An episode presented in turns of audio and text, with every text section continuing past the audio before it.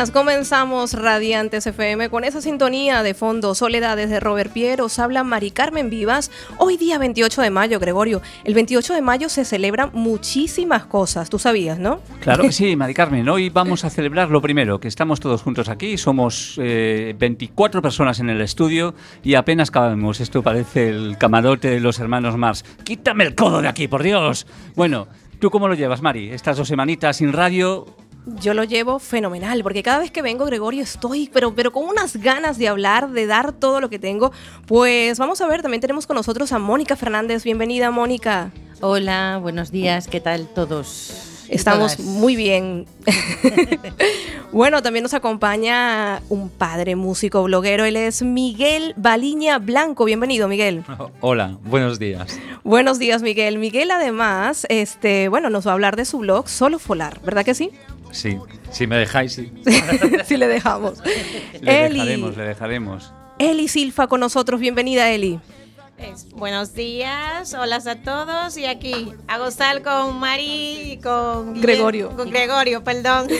Bueno, Eli, tenemos muchas ganas de escucharte porque llevas cuánto tiempo, me decías que llevas más o menos, porque además no vas a hablar de unos temas que son importantes hablar y yo creo que, que es interesante que lo hablemos.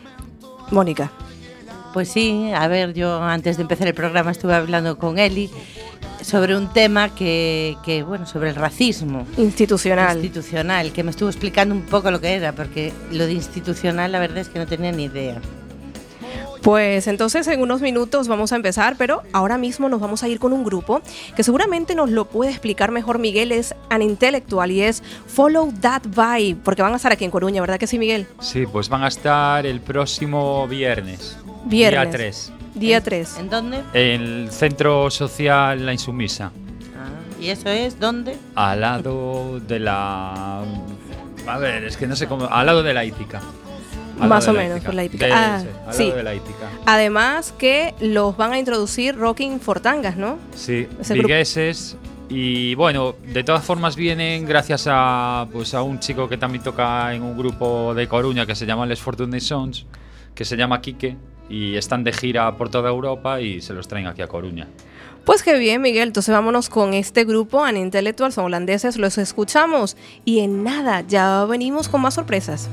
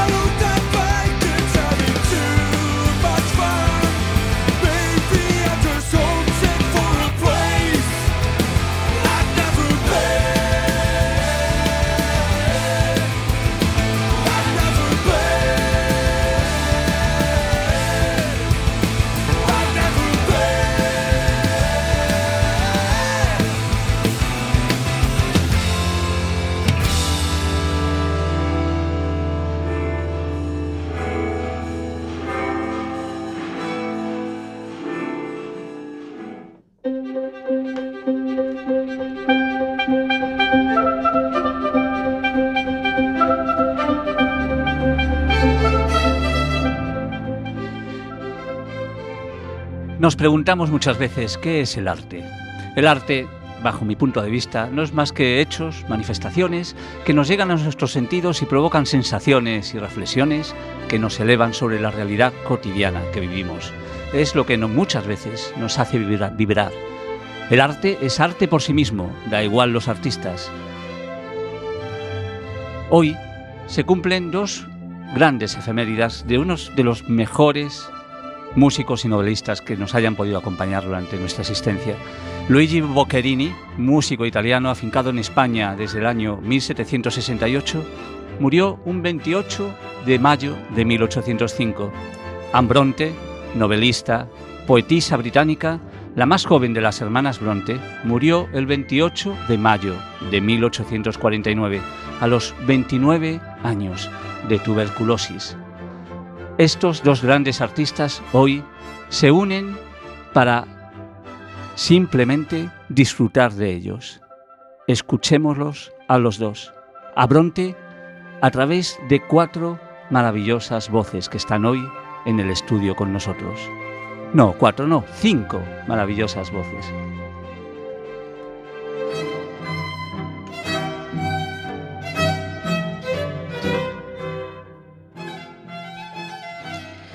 Un prisionero en el calabozo profundo. Se sentó en silenciosa reflexión. La cabeza descansaba en su mano, su codo sobre la rodilla. Arrojó sus pensamientos hacia el futuro, o hacia atrás fueron lanzados. La libertad es morir hoy de pena o afligirse por el pasado.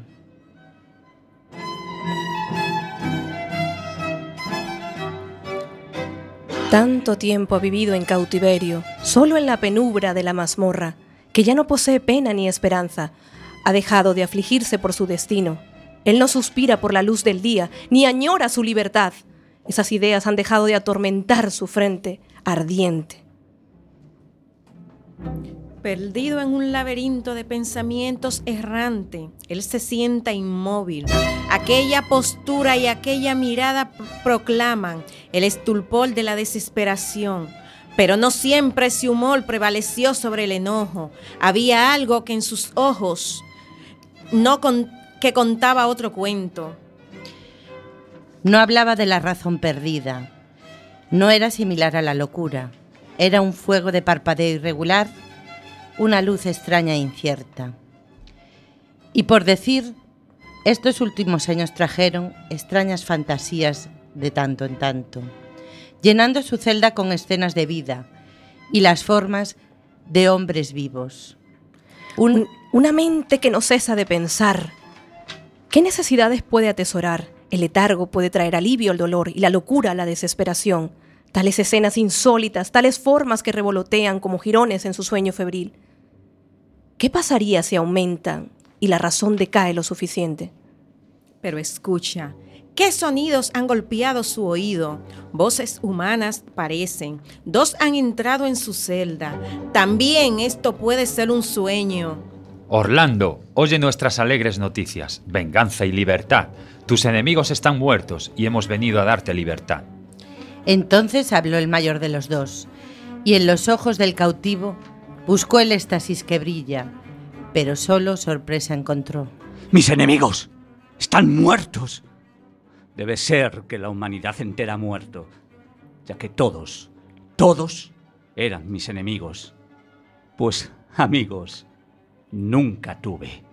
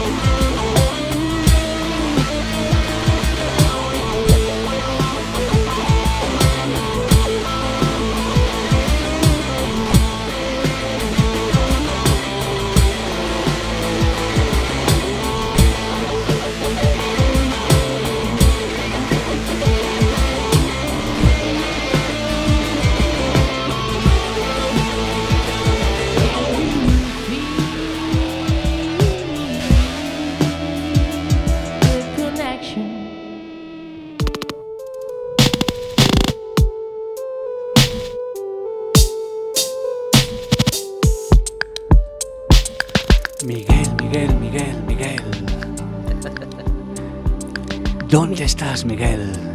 Aquí andamos, ¿no? Miguel, Miguel, Miguel. Buenos días otra vez. Miguel, Miguel, Miguel. En Quack FM, Miguel, Miguel, Miguel. Buenos días, ¿cómo estás? Buenos días, solo folar. Folar, folar, folar. Bueno, Miguel, ¿qué tal esta mañana aquí gozando 12 y cuarto de la mañana y nos están escuchando seguramente en muchas partes de Coruña y seguramente fuera, porque con streaming ahora podemos escucharnos donde sea, Miguel. Solo folar. ¿Llegó Folar, esa idea a tu vida? Folar, folar. ¿Por qué? Pues mira, curiosamente, el grupo que está sonando de fondo es, tocaba también, que se llamaban Porro Folar. Y entonces teníamos como dos partes, ¿no? Dos de los componentes era la parte de porro y yo era la parte de folar.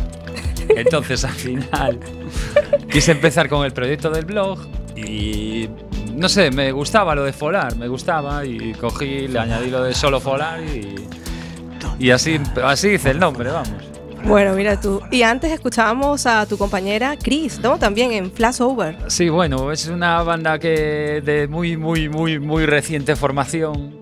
Y nada, pues es, sí, está Chris a las voces, está Alejandro a la guitarra, Nacho a la guitarra, y yo me ocupo de las labores de bajo, sintetizador, y también nos está echando una mano, pues José, el batería que está ahora mismo en Lady Leño. Lady Leño, además comentarte que la canción Flashover fue grabada en tu casa y mira qué bien suena. Yo lo quiero decir porque muchas veces no queremos hacer las cosas, Mónica nos da como decir, ay no, que tenemos que hacer porque tenemos que ir a un estudio, pero mira que se pueden hacer cosas muy buenas como la que ha hecho Miguel y su grupo. ¿Sí o no? Sí, bueno, sí, está bien. Hombre, está no se bien. escuchó mal. ¿eh? No, no, no, a ver, pero claro, falta, falta. O sea, así como carta de presentación está bien. Pero sí, falta, falta el toque. A ver, también lo de un estudio siempre viene bien porque normalmente la gente que trabaja en los estudios, aparte de ser gente profesional, te da otro punto de vista a las canciones. Claro, El aporta. papel del productor, del, del, que mez- del que hace la mezcla, siempre te aporta ideas nuevas. Yo creo que es muy importante el labor, la labor de los estudios, vamos. Hombre, claro, por supuesto, pero yo digo como un primer paso cuando Sí, estás sí. empezando y quieres hacer algo, porque no, ¿no? Yo me refiero al hacer, hay que tener ganas de hacer las cosas. Sí, Sí, no, aparte que hoy en día con todos los medios, o sea, con toda la tecnología que hay ahora y la informática que hay ahora, te puedes montar un mini estudio en tu casa y grabar lo que antes se llamaban maquetas, ¿no? Sí. Pero ahora son demos. Exacto, que- exacto. o Lo sea- que quiere decir, Mari Carmen, es que no nos tiene que dar miedo el lanzarnos a hacer cosas aunque que no. sean caseras y pensamos que va a ser un- una desastre. calidad desastrosa. No. No, La calidad lo da el contenido. Folar, folar. O sea, Eso, yo sí. Si lo quieres hacer, lo haces. Si quiero- Exacto, si quiero exacto. leer tu blog, ¿cómo es? tu- ¿Cómo se.? O sea, ¿cómo lo busco? Ah, por supuesto, solofolar.blogspot.com. ¿En donde puedo encontrar las canciones de- del grupo? Sí, bueno, puedes encontrar canciones de todo y grupos de todo. Me centro mucho quizás últimamente en lo que es Galicia. En mucho, Galicia. mucho en Galicia. O sea, ¿tu blog iría de grupos de música? Sí, de música. y a ver, reseñas, algunas tengan res- que, que ir a conciertos. Te- Claro, hijos. sí, sí, sí. No, y aparte de eso, yo también hay una cosa que sí que echaba de menos en mucha- muchas veces que, a- que, que leo pues revistas, blogs, que es que la experiencia de ir a un festival. ¿Eh? Que te lo cuenten desde dentro, que, te que no solo el festival y hacer una crónica de, de los grupos que has visto, sino todo lo que rodea al festival. Claro. Oye, claro. pues antes de, de ir al recinto me fui a tomar unas cervezas a no sé dónde, como una mini guía de viajes de vivir el, de vivir el, festival, en, el, en la ciudad, pueblo o sitio al que vayas, vamos. Sí, vamos, que las reseñas a lo mejor de los de los grupos que tocan realmente si vas a ese festival es porque te gustan Claro, sí, y más sí. o menos ya los conoces, Sí, ¿no? sí, sí, sí, Pero sí. el resto, ¿no? Claro, a mí me gusta eso, el leer, porque no es solo el- los grupos que tocan, sino todo el ambiente que lo rodea. Claro. Es que es muy importante porque además, ya te digo, en tu blog podemos encontrar crónicas, festivales. Tienes además, eh, bueno, pues, por ejemplo, los grupos que vienen ahora aquí a Coruña, que lo has publicado, la última entrada, ¿no? El 24 de mayo. Sí. ¿Qué más nos podemos encontrar en tu blog? Jolines, pues aquí dice que a la Kiri Beach lo siguen petando. Sí. Ese es un grupo amigo mío de Granada. Porque yo, o sea, vivo a camino entre Coruña y Granada. Sí, porque tú eres de Granada. Norte-sur, no, yo soy de Coruña. Lo que pasa es Ah. que por motivos laborales me desplazo a Granada. Y entonces también tengo contacto con la escena musical de Granada. Vaya mezcla.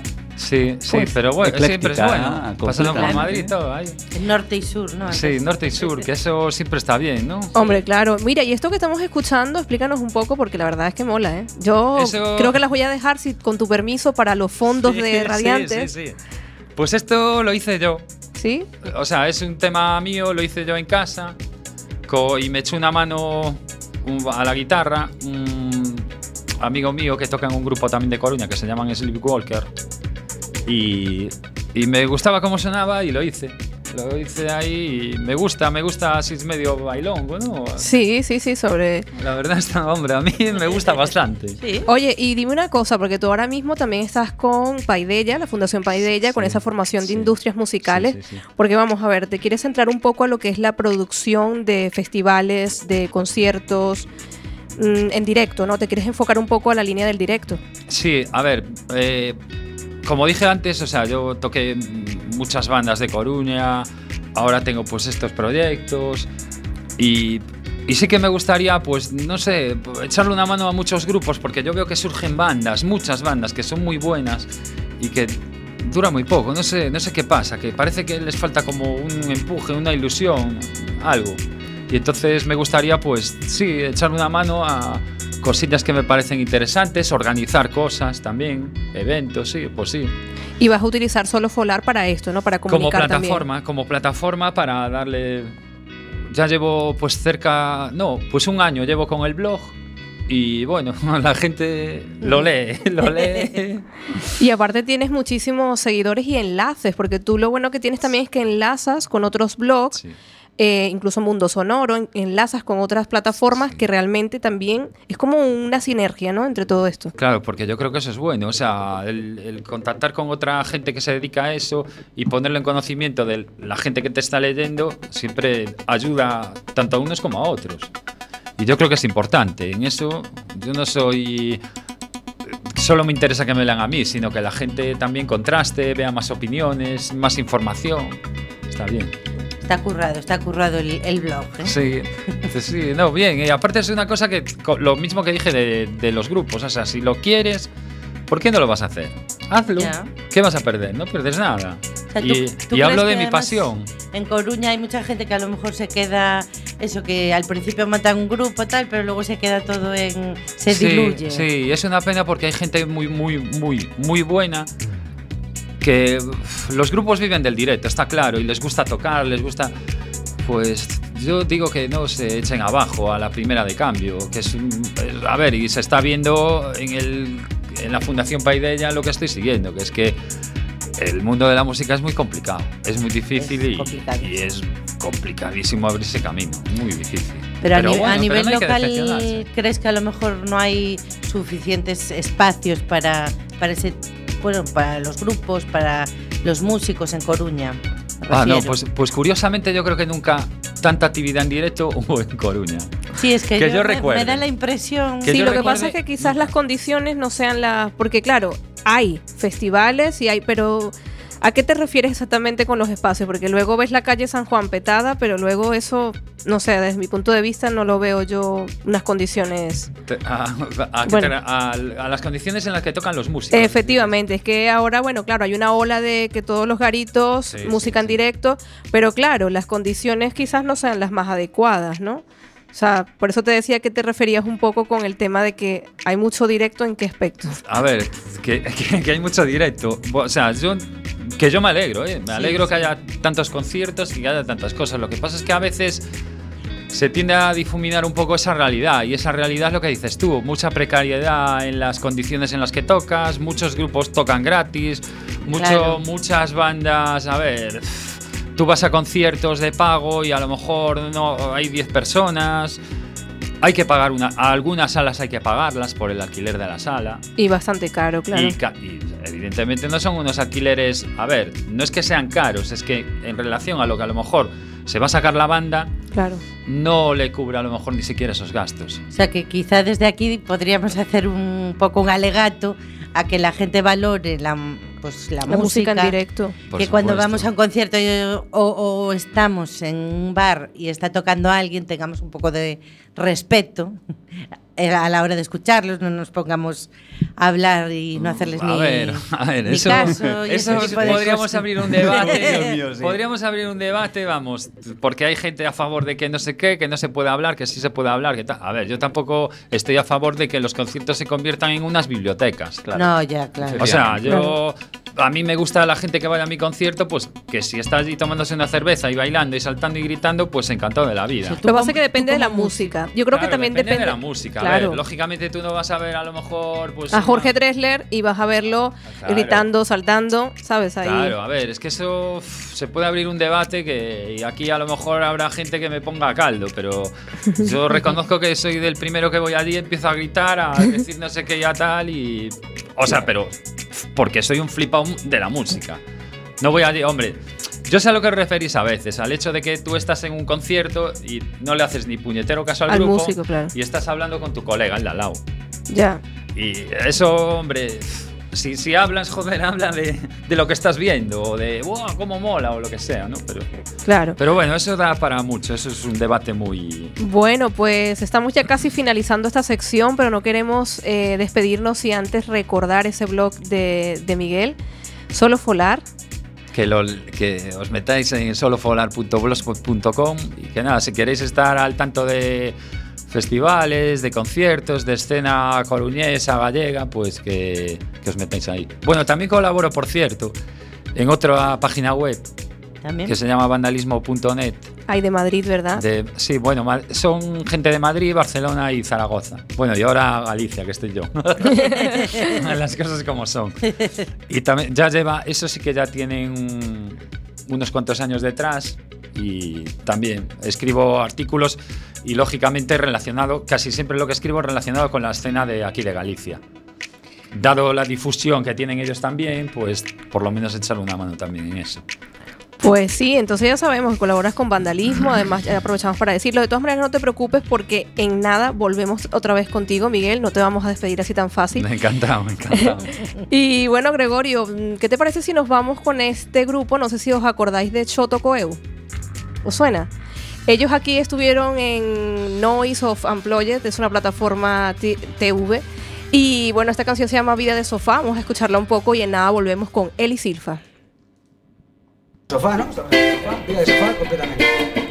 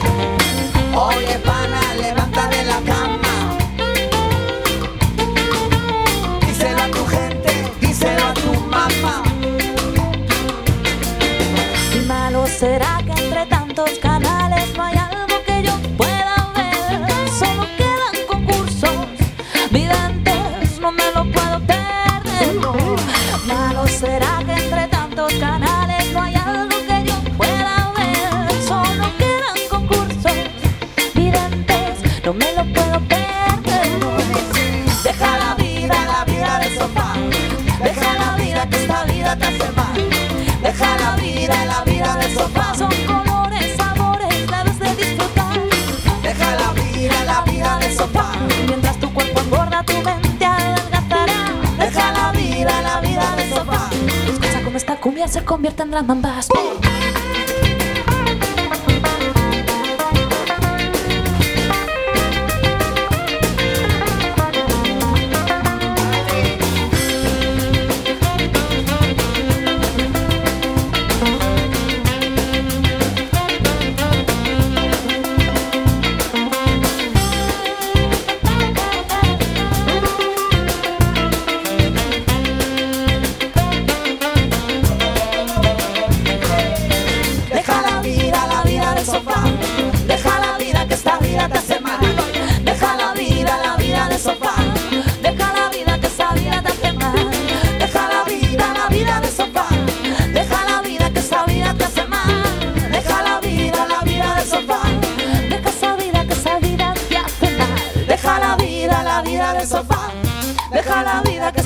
Te hace mal. Deja la vida, la vida de sofá. Deja la vida que esa vida te hace mal. Deja la vida, la vida de sofá. Deja la vida que esta vida te hace mal. Deja la vida, la vida de sofá. Deja esa vida que esa vida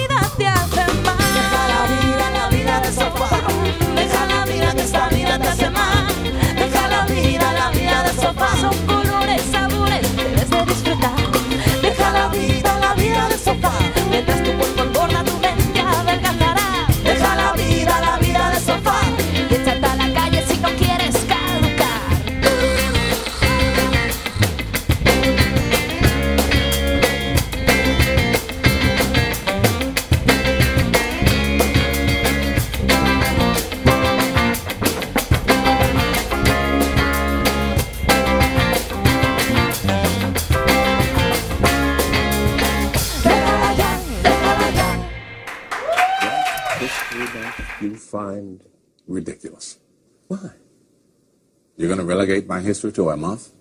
Oh, come on. What do you do with yours? What, which month is White History Month? No, Well- no, no, come on, tell me. Well, the, I'm Jewish.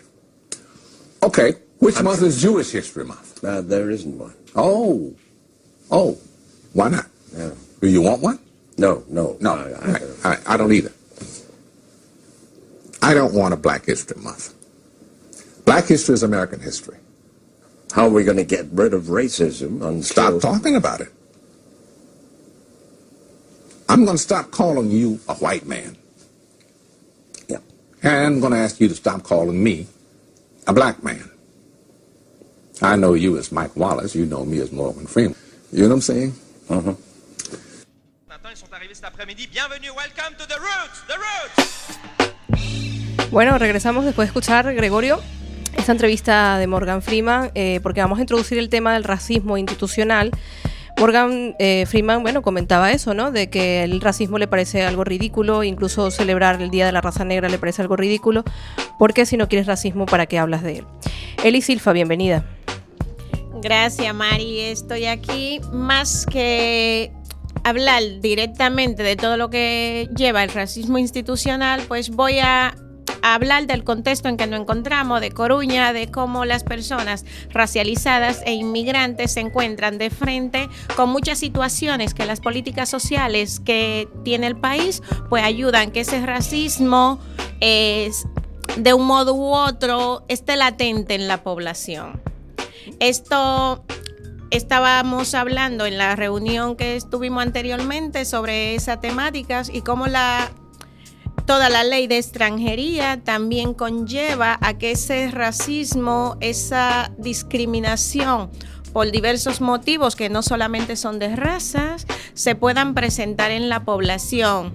Cómo esas desigualdades cada día nosotros eh, la vivimos, pero no es porque las personas realmente la quieran ejercer, sino que con muchas eh, a veces dificultades con las que se encuentran, dificultades internas que se encuentran la persona entre ser o no ser, de decirte, bueno, pues yo quiero que el migrante o la migrante tengan determinada posibilidad, pero nosotros los españoles estamos prácticamente en, condiciones igual como ellos.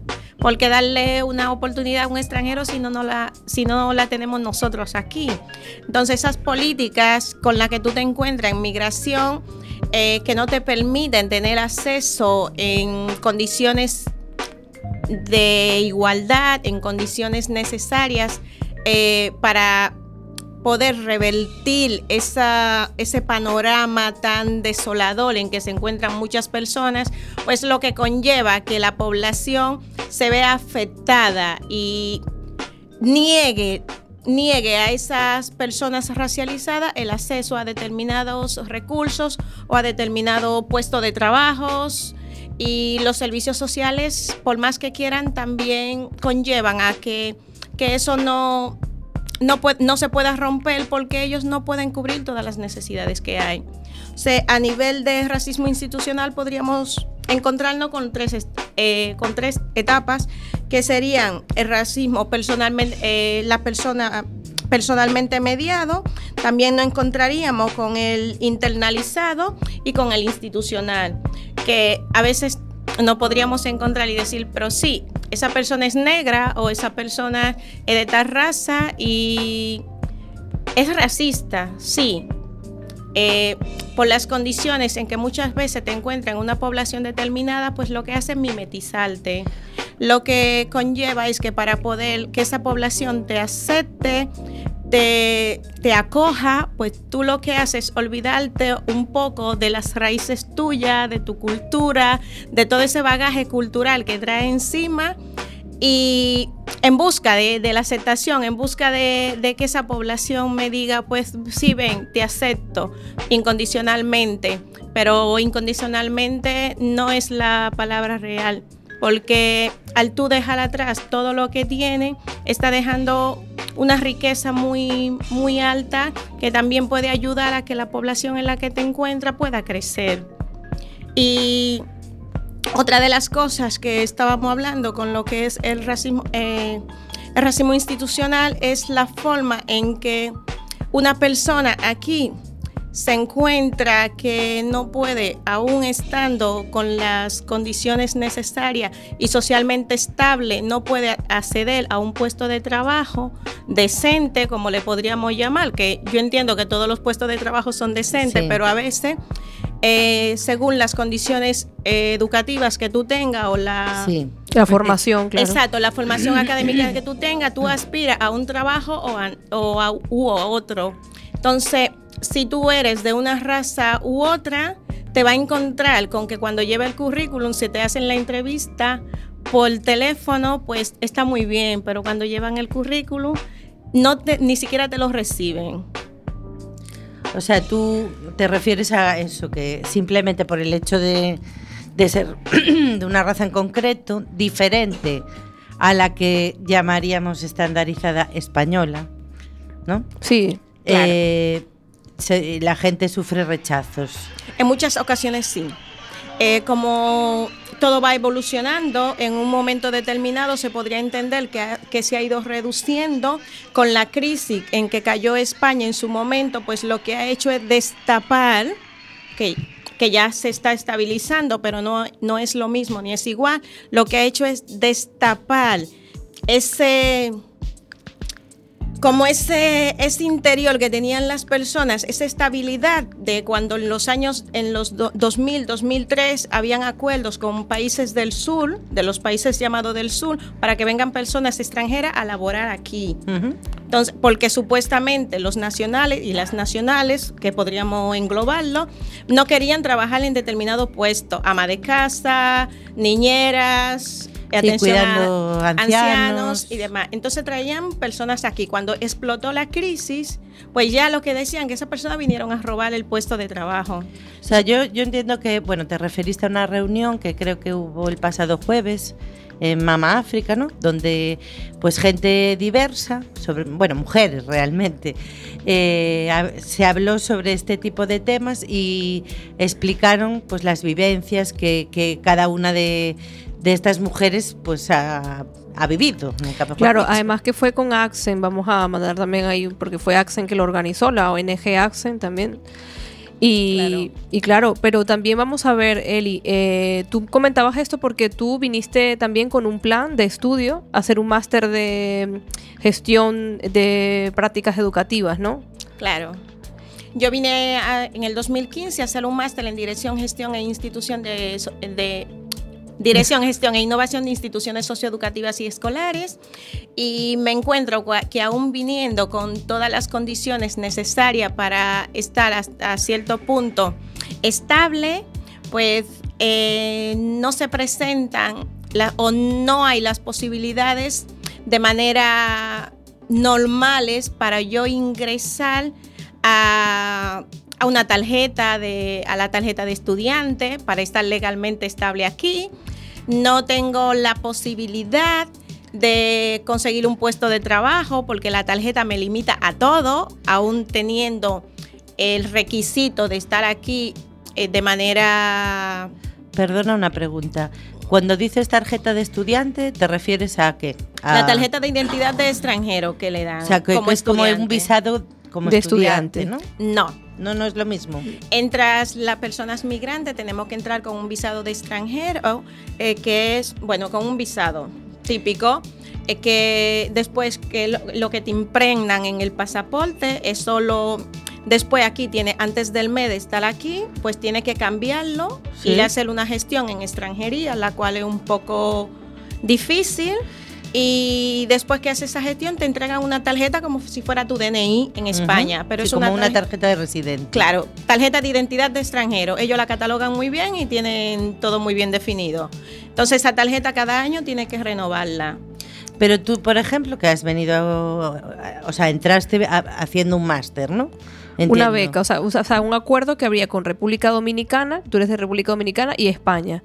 Claro, hay un acuerdo mm, no directamente con España, sino en ese momento había un acuerdo con la Universidad de La Coruña. Coruña. Vale. Porque no es en toda España, hay universidades específicas que si cumplen unos parámetros establecidos eh, de cooperación, pues la- la- el Ministerio de Educación de mi país, en este caso, paga directamente a la universidad la matrícula, más todo el tema de los, del seguro médico que tenemos que tener dentro de la universidad, la manutención del alumnado aquí y el seguro médico privado que tiene que tener el alumnado, aparte del universitario.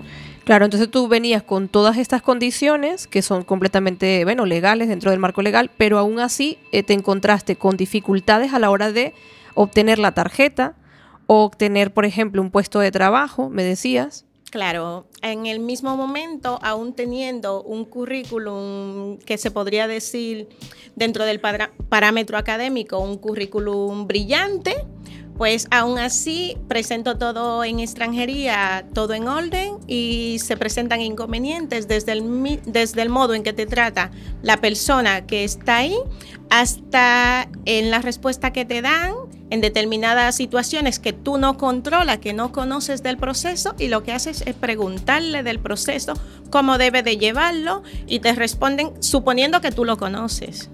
Claro. Entonces, si preguntas algo es porque lo desconoce, es porque ha llegado y extraña, eres extraña en todo el contexto. Ya. Hombre, yo entiendo que, a ver, a veces nos pasa a todos, ¿no? El mundo del funcionariado es un mundo complicado. Cuando vas a buscar un papel o tienes que tramitar cualquier cosa, a ver, mm, sería muy fácil que te dieran un papelito con todos los requisitos, pero no, te lo dicen normalmente a, a viva voz y tú dices, seguro que no tengo que traer ni un más. solo papel más.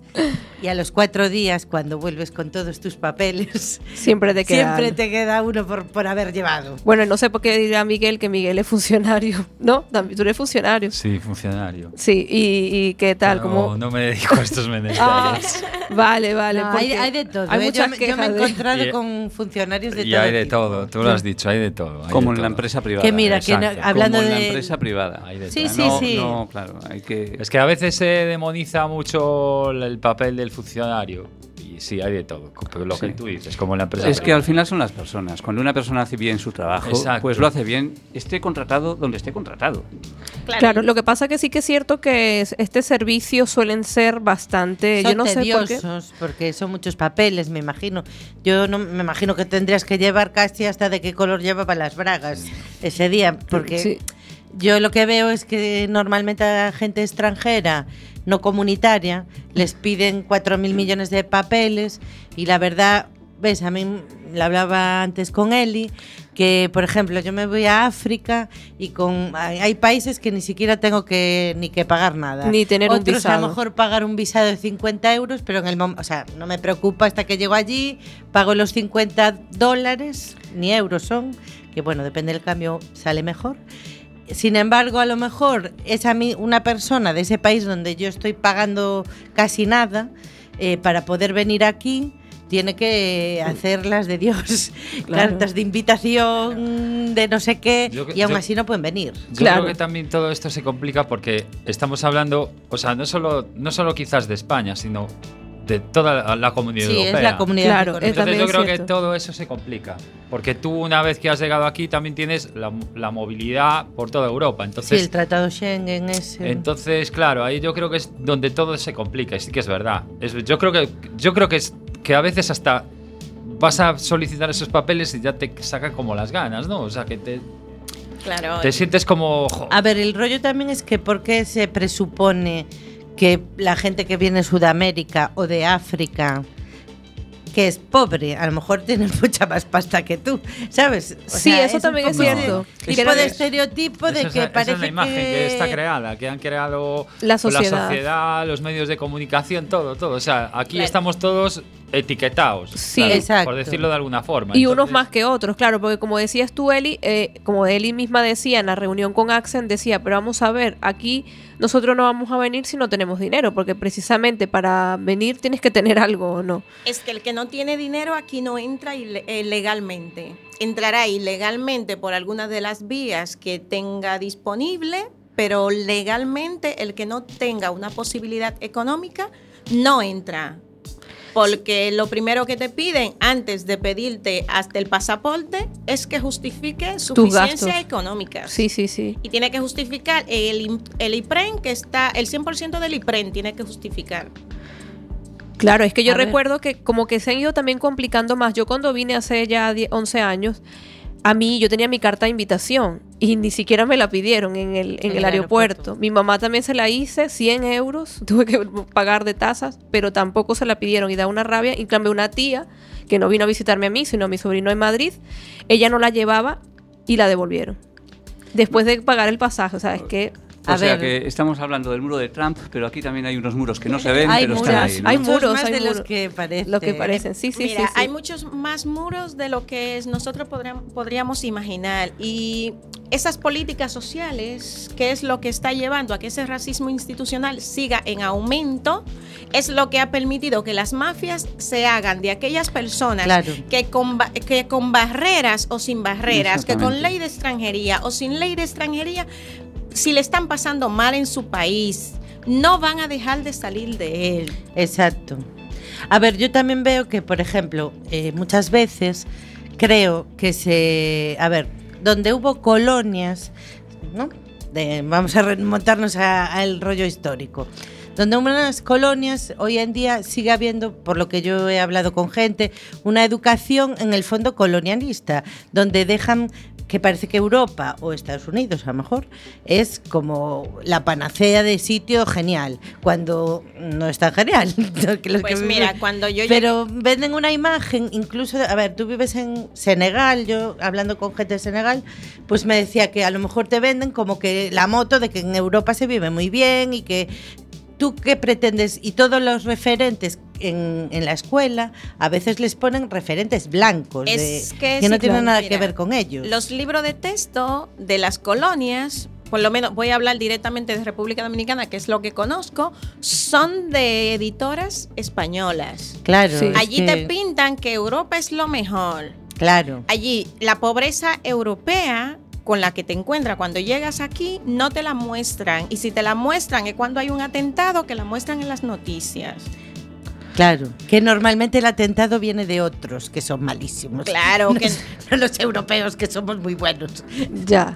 Creo que, a ver, es que todo es un problema a nivel global bastante grande. Pero, pero yo soy de las que creo que con una concientización adecuada, con una sensibilización de la población, se puede lograr mucho.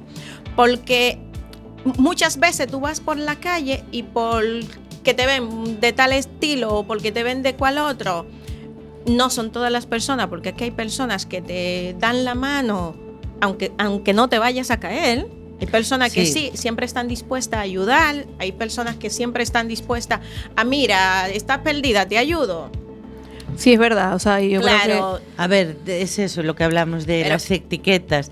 claro. Etiquetar es malo, eh, poner estereotipos y juzgar a todo el mundo por un estereotipo. Yo a ver, deberíamos de ver personas, que es lo que ver más allá de que si es blanco, negro, azul o verde. Es que yo creo que ya vivimos en un mundo global, ¿no? Se- la gente se llena la boca de que vivimos en un mundo global estamos en el siglo XXI y que yo veo que hay problemas que ya no deberían ni, ni de plantearse, o sea, ni existir ni Claro, mientras o sea. una persona no, venga pero- a trabajar, yo opino que cuando una- mientras una persona venga a trabajar con un currículo bueno, que te venga a tu país, eh, o sea, a enriquecer, porque vamos a estar claro que también Sí. aquí, por ejemplo, en Galicia hay mucha población envejecida, entonces si viene gente joven a trabajar, a hacer cosas nuevas, pues hay que, eh, hay que darle la oportunidad. Y como dice Miguel, yo creo que ya estamos en el siglo XXI y ya es la época de incluso, yo no sé, a mí me cuesta un poco decir, no, que mi país, no mi país. A mí mucha gente que me dijo en su momento, no, porque ¿de dónde eres? Yo digo, sí, nací en Venezuela, pero a mí llega un punto que ya yo no quiero ser ni de aquí ni de allá, quiero ser de donde estoy. Yo lo vivo así. No sé si es mimetización, como antes hablabas, porque puede que haya pasado por ese proceso de mimetizar para ser aceptada, o no lo sé, inconscientemente digo, pero llega un punto en que yo no me siento de ningún lugar. Yo quiero ser de donde estoy.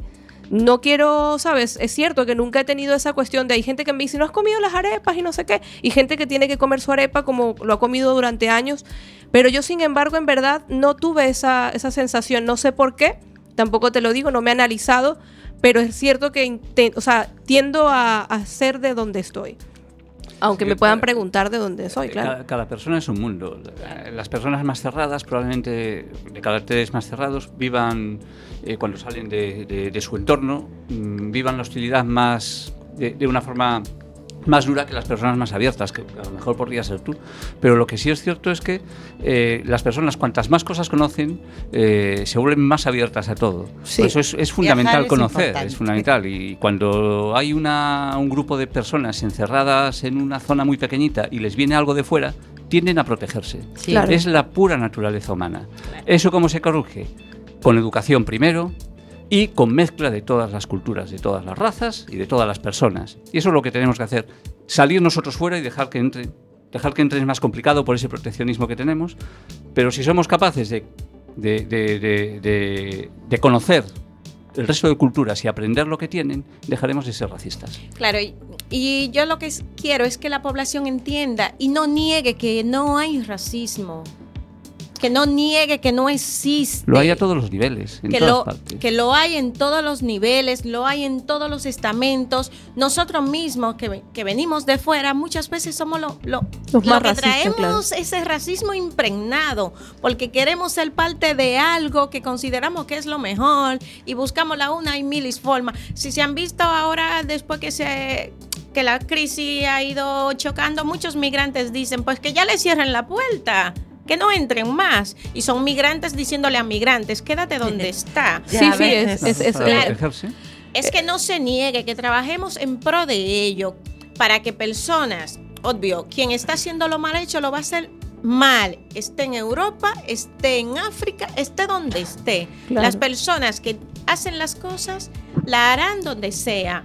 Pero nosotros tenemos que concientizarnos primero como personas y aceptar que sí que hay una que hay una dificultad con el racismo y que hay exclusión social por eso mismo. Bueno, vamos a seguir con estos temas en otros programas. Ya son las 2 y 54 minutos. Recordamos entonces, eh, Radiantes FM se repite el martes de 4 a 5 este programa. Eh, por supuesto, Miguelón, ese blog, Solo Folar.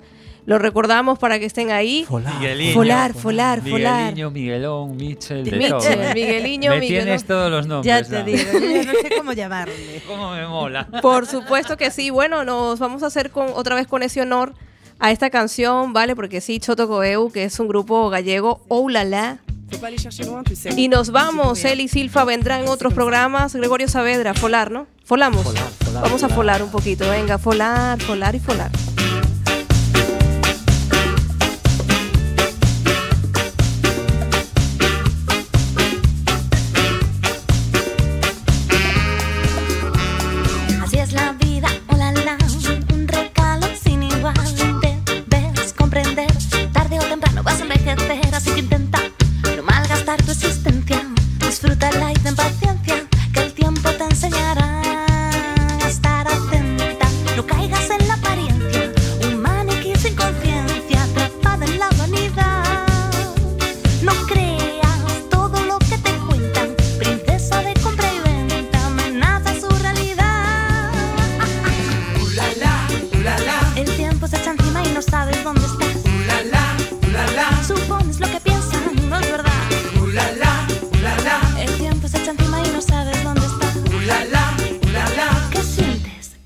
Ilusión